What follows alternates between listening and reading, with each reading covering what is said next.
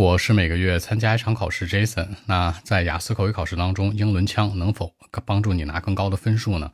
大家要知道一下，整个的采分点呢有四个维度，这四个维度当中呢，英伦腔是排在最后的。它第一个维度是逻辑，也就是说呢，你有东西可说，不管你说的好与坏，你要没有内容，其他都是零，只有它是最核心的。所以说你的内容是放在第一位的。第二位的呢是语法，语法当中包括句子，包括那些单三基本的语法问题，这个可以排在第二位。第三位呢是词汇，也就是说你精准性的一个表达，在他们仨都 OK 都完整的基础之上，再去搞这个英伦腔。因为你要知道呢，英伦腔它不是属于发音，它是属于口音的问题。也就是说，你发音一定要清晰，在这个基础之上再去提升一些腔调，说的再地道一点。所以说，很多人觉得呢，那我说一口地道的伦敦腔，是不是分数就更高？是这样的，但你要知道呢，前面三到四个环节你一定非常棒，有逻辑。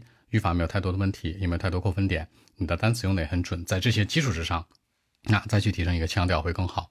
所以说呢，不要说把腔调放在第一位，可能你没有什么词儿，甚至没什么逻辑，只是那几个句子来回说，那这个分数不会有任何帮助的。所以呢，英伦腔是一个锦上添花的事儿，它不是雪中送炭。